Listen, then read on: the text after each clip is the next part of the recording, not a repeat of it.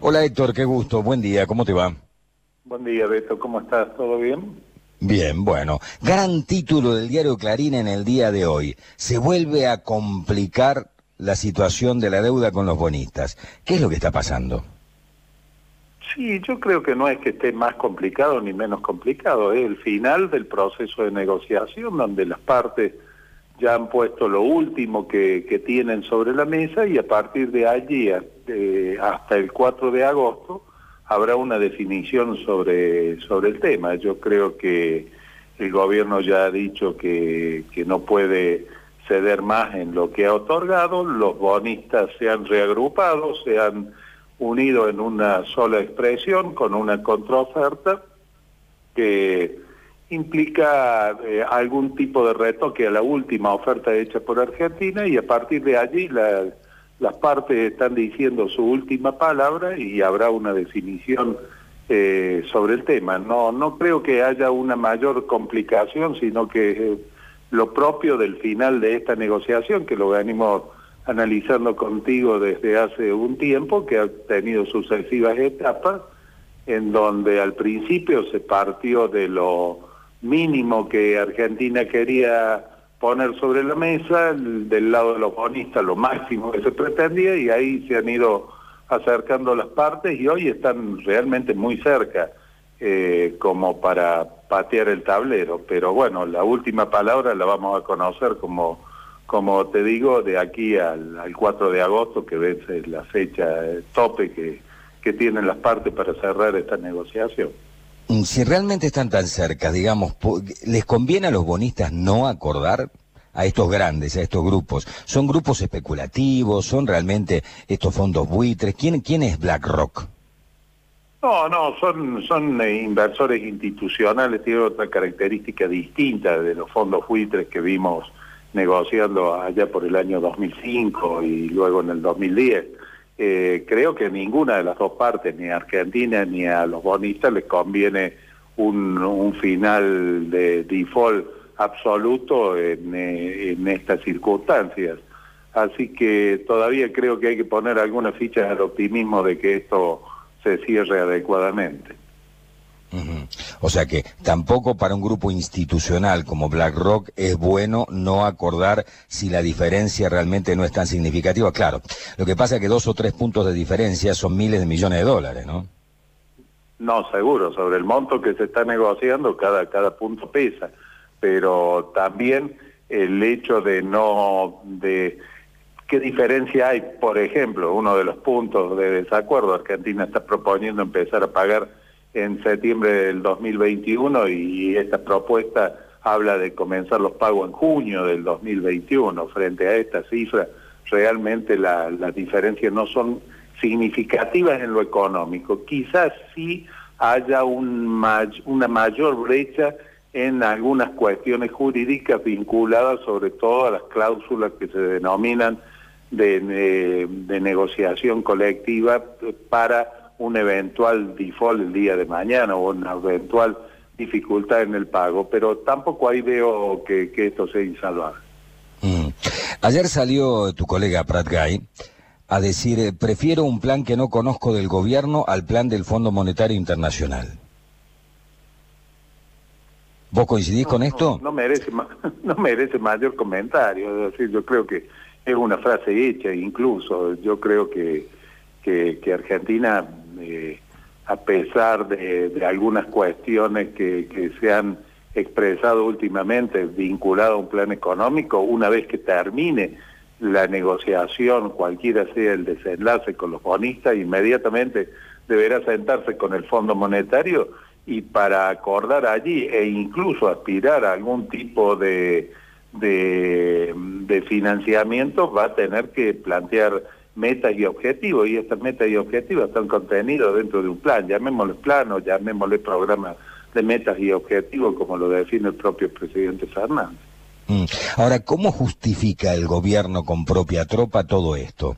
El plan es consensuado con el Fondo Monetario Internacional, el Fondo Monetario Nacional y Estados Unidos ahora nos está dando una mano para arreglar con los bonistas, digamos.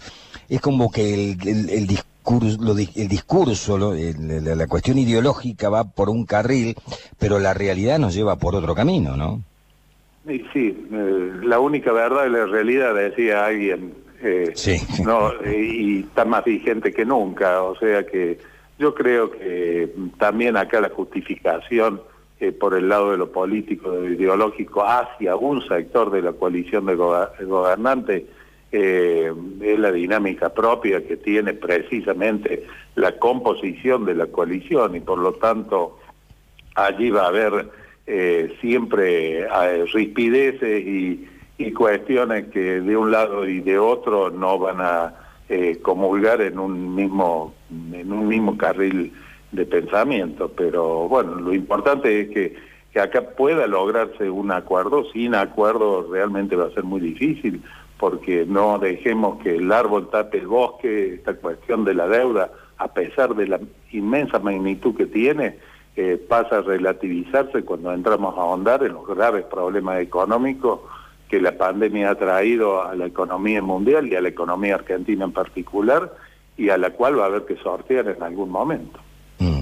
Vayamos al terreno de las hipótesis. Acordamos, finalmente con los bonistas, BlackRock finalmente termina acordando, todos los muchachos están contentos, no tenemos default. Eh, empieza un camino durísimo, digamos. ¿Cómo imaginás vos la salida teniendo en cuenta que no tenemos ni siquiera horizonte? No sabemos cuándo termina esta pesadilla. Sabemos que hay hoteles que están haciendo crack tremendo, por ejemplo, el hotel, el sector hotelero, gastronómico y una infinidad de rubros que por lo general no son tenidas en cuenta y que están facturando 0, 10, 20, 30 o el 50% menos de lo que facturaban antes. Cuando va a haber un montón de gente que va a quedar el tendal, ¿no? Me parece a mí, desocupados o subocupados, cuando haya un montón de personas que han tenido que reinventarse y van a tener un futuro incierto porque van a tener que moverse en un terreno que no es el habitual. ¿Cómo imaginas la salida? ¿Qué años tenemos por delante, Héctor? Bueno, tenemos primero años muy duros, años de redefinición y reconfiguración total del mundo, años en donde el, el Estado va a tener que reconfigurar su rol, vamos a tener que eh, asistir o vamos a asistir a un nuevo rol del Estado lejos de, de, los dos extremos, o sea, no vamos a tener un Estado empresario como el que vimos en gran parte del siglo XX, pero tampoco un Estado gendarme eh, presidente absolutamente como se veía en el siglo XIX, en donde va a tener que orientar, dar las grandes directrices inventar una reconversión económica, lo que vos dices es muy cierto, hay actividades que nunca van a volver a ser lo mismo y hay actividades que lamentablemente van a desaparecer eh, dentro del, panorama económico y van a tener que reconfigurarse. Entonces ahí, desde la recapacitación de, del elemento humano a la reasignación del capital, eh, la incorporación de tecnología, la incorporación que ya se viene dando de nuevas metodologías de trabajo, van a configurar un, panorama eh, que como todo cambio va a implicar muchísimo sacrificio, muchísimo esfuerzo y muchísima cohesión social para poder lograr eh, readaptarse. En una Argentina donde va a emerger de esta crisis con niveles récord de, pobreza, con niveles récord de, desocupación y subocupación, el esfuerzo va a ser mayúsculo. Entonces, esto va a ser una cuestión de que va a haber que ir dando cada uno de estos pasos en forma muy coordinada, por eso terminar lo de la deuda, volvemos a lo que hablábamos al comienzo, implicará eh, ya por lo menos poder eh, esbozar un presupuesto 2021 donde empecemos a ver cuáles son los grandes lineamientos y los grandes eh, pautas por donde va a pasar ese programa. ¿Será la construcción? ¿Será eh, la mayor actividad del comercio exterior? ¿Será una redefinición de la inserción de Argentina en el mundo, pero con, con cambios muy, muy profundos. Eso es lo que yo... Y con estos actores, ¿vos crees que es posible? Cuando digo con estos actores, digo con esta clase dirigente en general, los dirigentes sindicales, por ejemplo. Hoy tenemos un conflicto nosotros eh, en el transporte donde los muchachos se miran al ombligo y dicen, me importa tres pepinos todo lo que esté pasando. Yo quiero ganar lo mismo que ganaba. No me vengan a sacar un mango. Flaco, pero no cortamos un boleto. No llegan los subsidios nacionales. Los colectivos no están circulando. Transportamos a 500 mil y ahora 80 mil. No se puede. no me importa. Digamos, con esa clase dirigente que evidentemente no está a la altura de la circunstancia, esto va a ser una tarea aún más difícil, Héctor. No, seguro, y en el ejemplo que tú pones es paradigmático.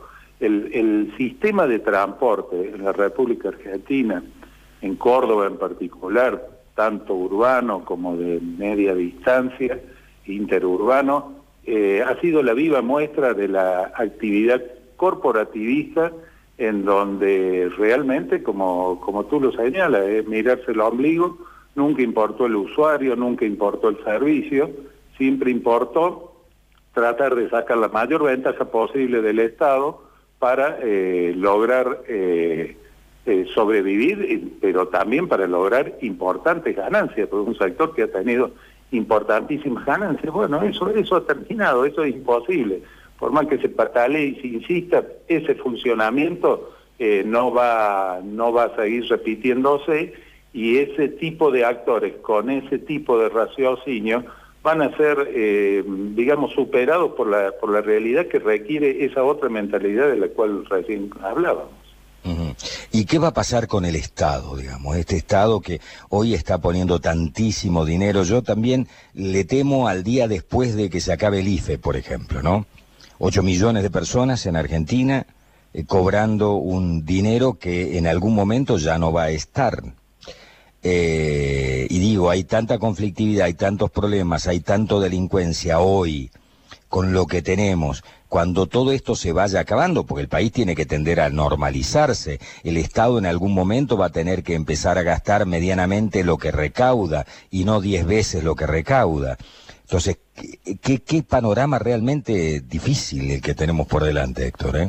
No, sí, indudablemente. Esta quizás sea la coyuntura y el y, la perspectiva más, más dura y más difícil que, haya tocado vivir en, los últimos, en las últimas décadas. Y esto, bueno, va a traer todo este tipo de complicaciones y el Estado particularmente que lo que vos estabas señalando eh, va a tener que reconfigurarse, va a tener un rol muy distinto. Pongamos un ejemplo. Eh, hay importantes, no solo acá, esto pasa desde la crisis del 2008 en el propio Estados Unidos, donde ha habido grandes medidas de flexibilidad monetaria, grandes emisiones, emisiones multimillonarias de dinero y dinero que queda luego eh, en el sistema financiero y que el sistema financiero lo utiliza para la especulación, eh, para la especulación y no para asistir y cumplir el rol que debe cumplir, que es eh, canalizar esos recursos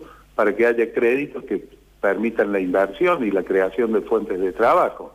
Y bueno, eso, eso va a tener que cambiar, tiene que reconfigurarse, si no eh, va a ser eh, prácticamente imposible salir de esto y cada vez la depresión va a ir hundiendo más a la economía y por lo tanto va a traer problemas sociales muy graves. Héctor, como siempre, impecable. Muchísimas gracias. Al contrario, Beto, que tengan un buen día. ¿eh? Gracias, igualmente.